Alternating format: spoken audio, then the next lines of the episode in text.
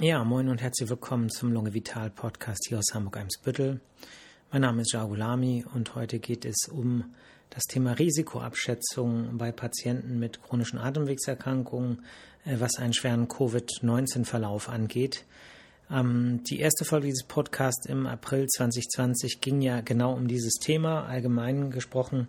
Und äh, da sich ein bisschen was inzwischen äh, getan hat und man auch viele neue Erkenntnisse gewonnen hat, äh, denke ich, ist es mal Zeit für ein Update. Ähm, ich möchte in dieser äh, Folge ähm, eine Quelle nennen, die äh, diese Folge quasi sachlich dominiert. Und das ist die Stellungnahme der Deutschen Gesellschaft für Pneumologie und Beatmungsmedizin, äh, dessen Mitglied ich auch bin. Und da gibt es in der Ausgabe des äh, Pneumologen äh, von Januar 2021 einen entsprechenden Artikel äh, federführend äh, von Professor Lomatsch. Ähm, und äh, die, äh, diese Quelle, diesen Artikel, den werde ich auch auf meiner ähm, äh, Facebook-Seite und auf meiner äh, Google Business-Seite ähm, posten. Das heißt, ihr könnt das, was ich jetzt erzähle, im Prinzip auch nachlesen. Und weil das eben diesmal so wirklich sozusagen aufgearbeitete Info ist, vorwiegend aus diesem Artikel, weil der so aktuell und gebündelt ist, äh, um dem gerecht zu werden, eben auch die äh, Quellenangabe. Ähm, ja, fangen wir an mit dem äh, schweren äh, Covid-Verlauf. Was sind Risikofaktoren? Was sind sozusagen ähm, nachgewiesene Risikofaktoren? Man kann sagen, der größte, der wichtigste Risikofaktor ist das Lebensalter. Und äh, je älter, desto höher ist das Risiko relevant, wird das so ab dem 50. Äh, Lebensjahr aufwärts. Und ähm, bei, äh, bei über 80-Jährigen ist zum Beispiel eine 20-fach äh, höhere ähm, Sterblichkeit im Rahmen von äh, äh Covid-19 im Vergleich zu 50-Jährigen nachgewiesen worden. Ne? Oder eine Zahl, die das ganz gut äh, sagt, äh, 12 Prozent aller Infektionen von äh, Covid-19 oder Erkrankungen von Covid-19 sind bei Personen äh, größer oder gleich 70 Jahre aufgetreten, aber 85 Prozent aller Todesfälle betreffen diese Altersgruppe. Ähm, was gibt es noch für gesicherte große oder starke Risikofaktoren? Übergewicht, also Adipositas, ne? Übergewicht und Adipositas, wie unterscheidet sich das? Ähm, Im Prinzip ist das eine Definition, die sich nach dem BMI richtet. Äh, der BMI mm, oberhalb von 25 ist Übergewicht und der BMI von über 30 ist Adipositas. Ähm, so, sozusagen vereinfacht gesagt, ähm, äh, ja, es klingt nicht nett, aber der deutsche Begriff wäre quasi Fettsucht. Ja, ähm, ja. Dann das äh, männliche Geschlecht ist ein Risikofaktor. Ähm, Diabetes mellitus ähm, ist äh, ein äh, schwerer Risikofaktor und kardiovaskuläre Erkrankungen. Das bedeutet zum Beispiel, wenn man äh, ein, äh, eine Herzinfarkt hatte, eine koronare Herzkrankheit, Bluthochdruck äh, und ähm, das sind sozusagen Risikofaktoren für einen schweren Verlauf ne? oder einen Schlaganfall, Zustand nach einem Schlaganfall. Ähm, wenn andere Erkrankungen, die man kennt. Ich muss hier immer zwischendurch auf meinen Notizzettel gucken, sorry.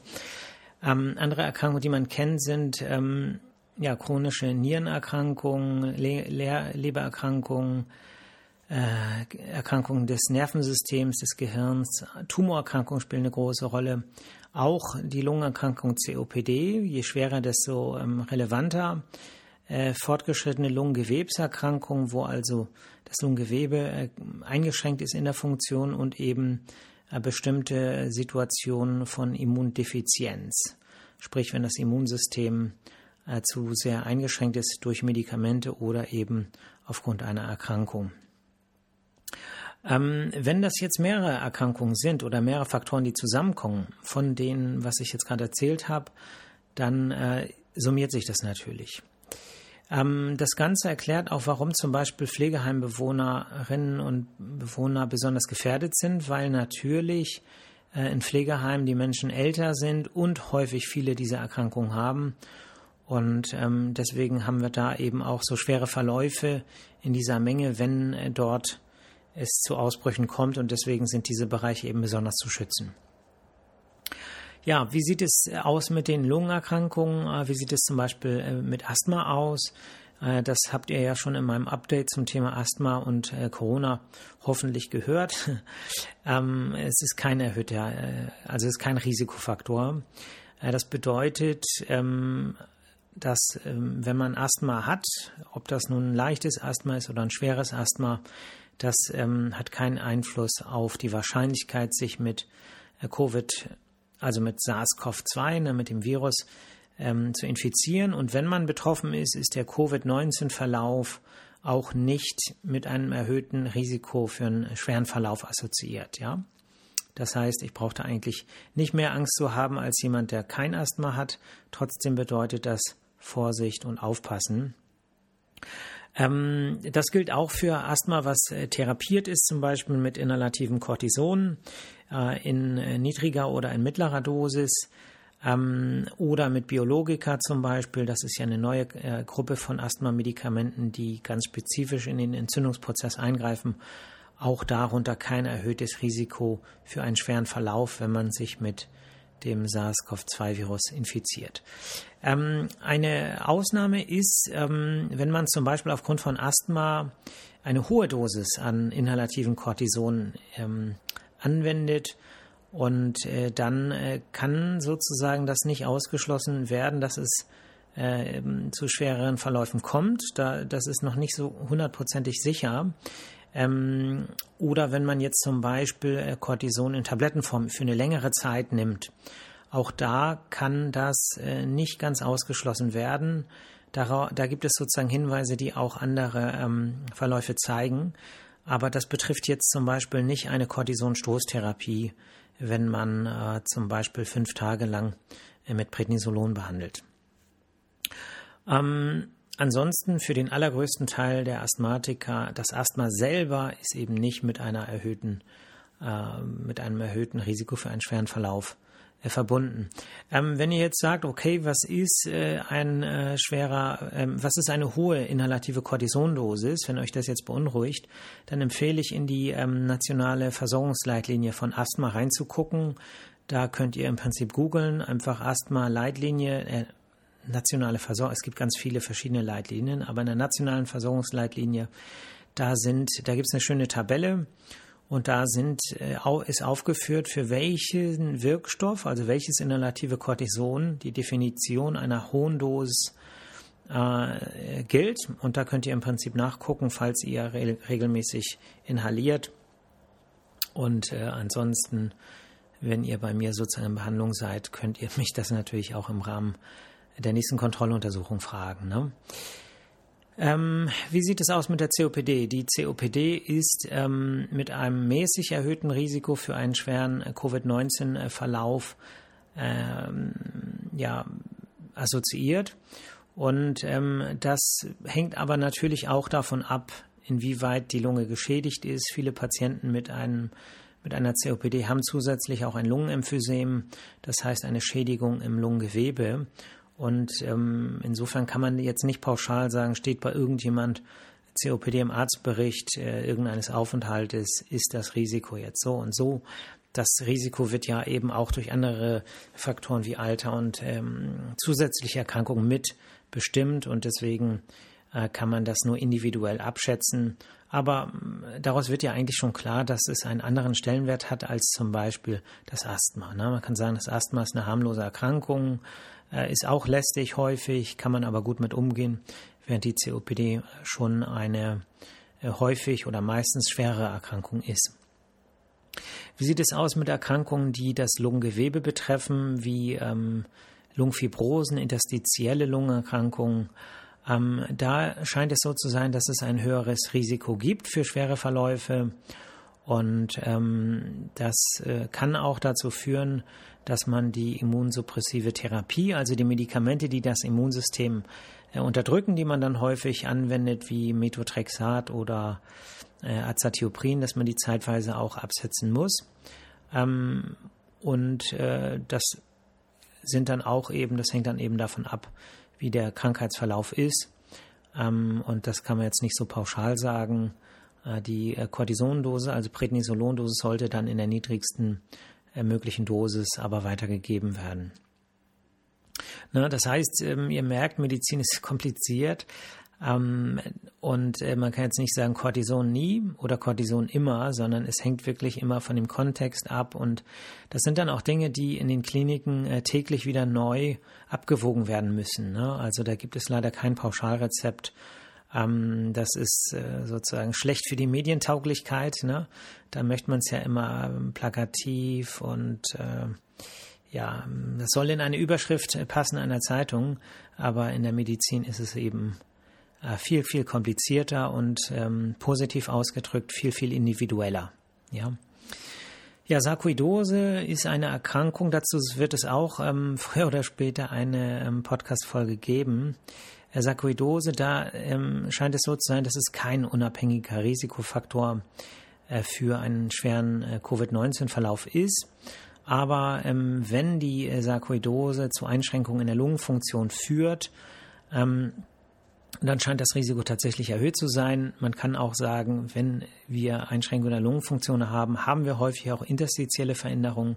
Und dann sind wir eben bei dem Punkt, den ich eben genannt habe, wo man weiß, dass das Risiko erhöht zu sein scheint.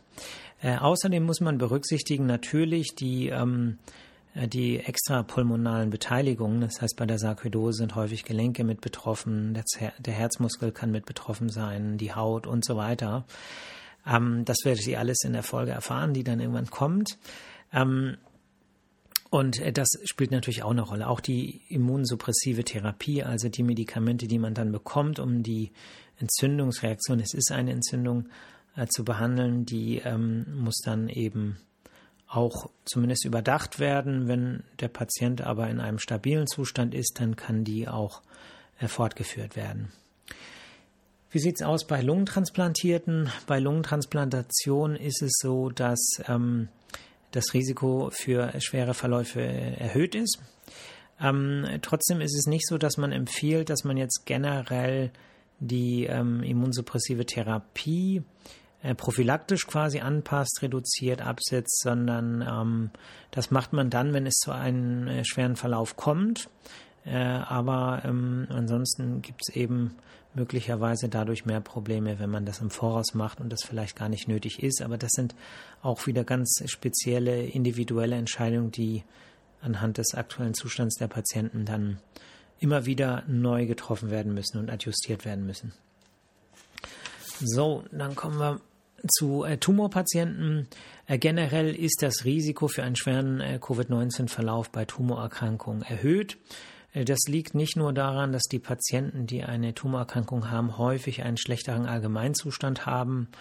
Ähm, der Allgemeinzustand, damit ist gemeint, ähm, wie gut ist jemand ernährt, wie mobil ist jemand, wie vital äh, erscheint jemand, wie, ähm, ja, wie, ähm, wie viel Energie hat jemand, könnte man sagen.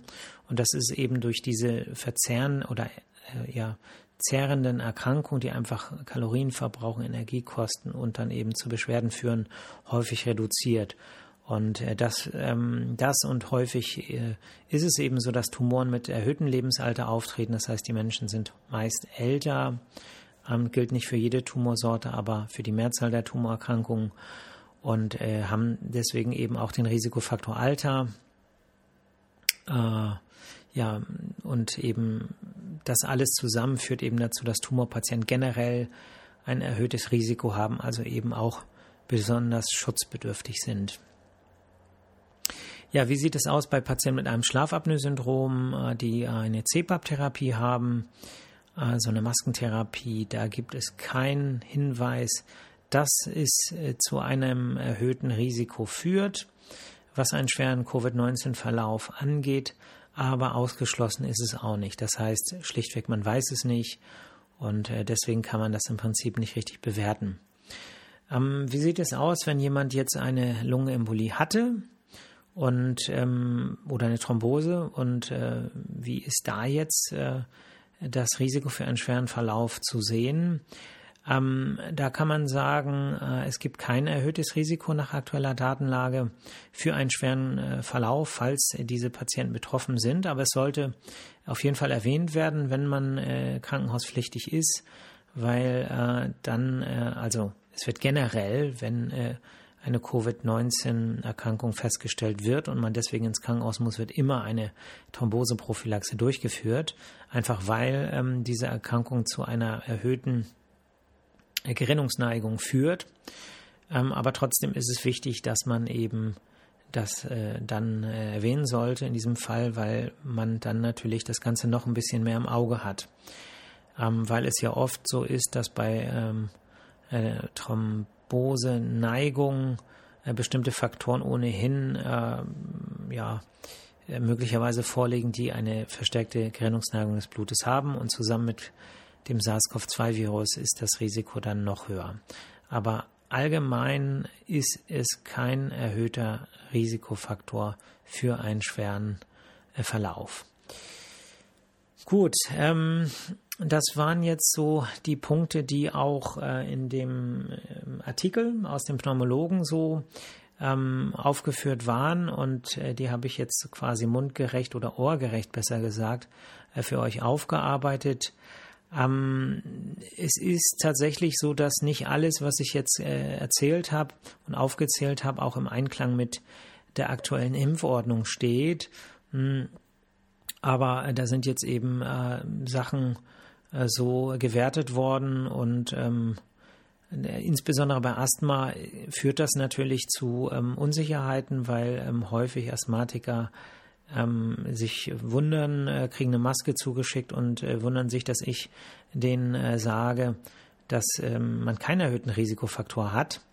Und ähm, auch was so die Impfordnung angeht, sind ähm, die Asthmatiker ja auch quasi hochgestuft worden. Und ähm, das ist aber so entschieden. Da gibt es möglicherweise auch Faktoren, die wir nicht kennen, äh, die da mit eine Rolle spielen. Also äh, das Ganze sollte man nicht zu kritisch sehen. Ich äh, würde auch sagen, äh, alle sollten sich impfen lassen. Und ähm, der Plan heute war eigentlich eine äh, Folge zum äh, AstraZeneca-Impfstoff zu bringen. Ähm, mehr Culpa. Ich hatte hier leider ein bisschen viel zu tun.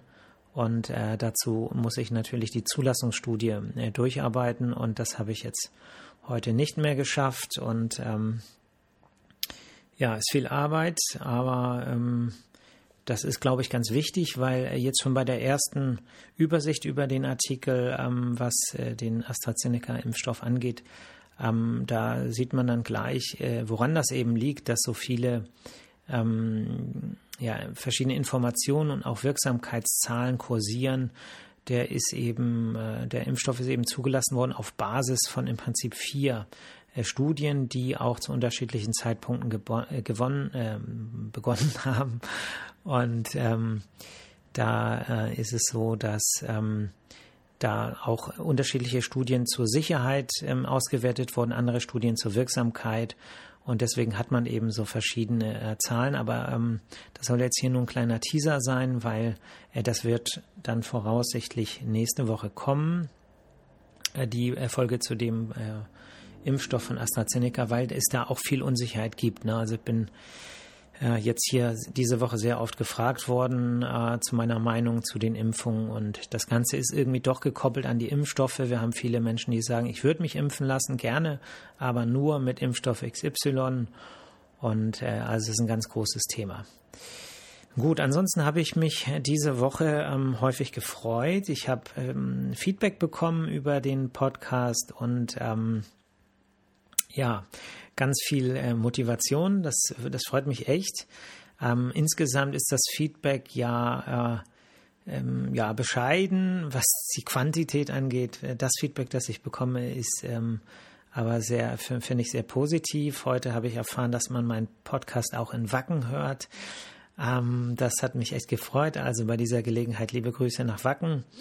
Und ähm, ja, das ähm, motiviert mich natürlich. Und wenn ihr irgendwelche Tipps für mich habt, ähm, zum Beispiel überlege ich die ganze Zeit, wenn ich irgendwie im ähm, Fernsehen oder irgendwo auf YouTube irgendwie Podcast oder sowas höre, dann haben die Leute vor dem Mikrofon immer so eine äh, Scheibe, ne? Ähm, und äh, ich habe das nicht. Und äh, jetzt habe ich gelesen, dass das irgendwie das S äh, wohl, ähm, ne, das S hört sich, finde ich, jetzt, wo ich darauf achte, noch, noch viel schärfer an als, äh, als sonst. Und diese, diese Scheibe soll wohl das S abschwächen. So. Und ähm, ja, äh, zum Beispiel sowas interessiert mich. Ne? Stört euch das scharfe S jetzt hier? Ist äh, der, die Lautstärke zu, zu laut? Äh, ist zu leise? Ähm, oh, hier dieses S, ne? Jetzt höre ich das ständig.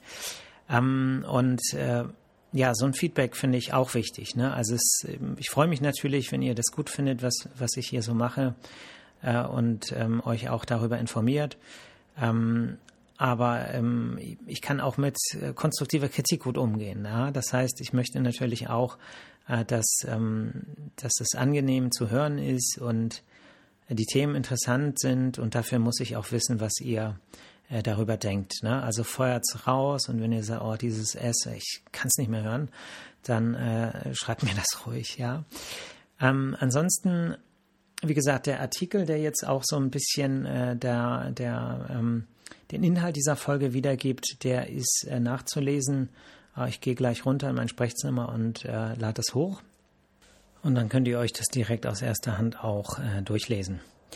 Okay, gut. Dann danke ich euch sehr, äh, vielmals für die Aufmerksamkeit. Ähm, versucht euch äh, irgendetwas Gutes zu tun, äh, euren Liebsten irgendetwas Gutes zu tun jetzt äh, am Wochenende. Heute hat ja die Sonne geschienen. Ich meine, ich hätte Vo äh, Vögel zwitschern gehört, vielleicht auch nicht. Ähm, und äh, ja, ihr hört mich nächste Woche Freitag wieder und wenn ich es irgendwie hinkriege zum Thema AstraZeneca äh. Bis dann, macht's gut. Ciao, ciao.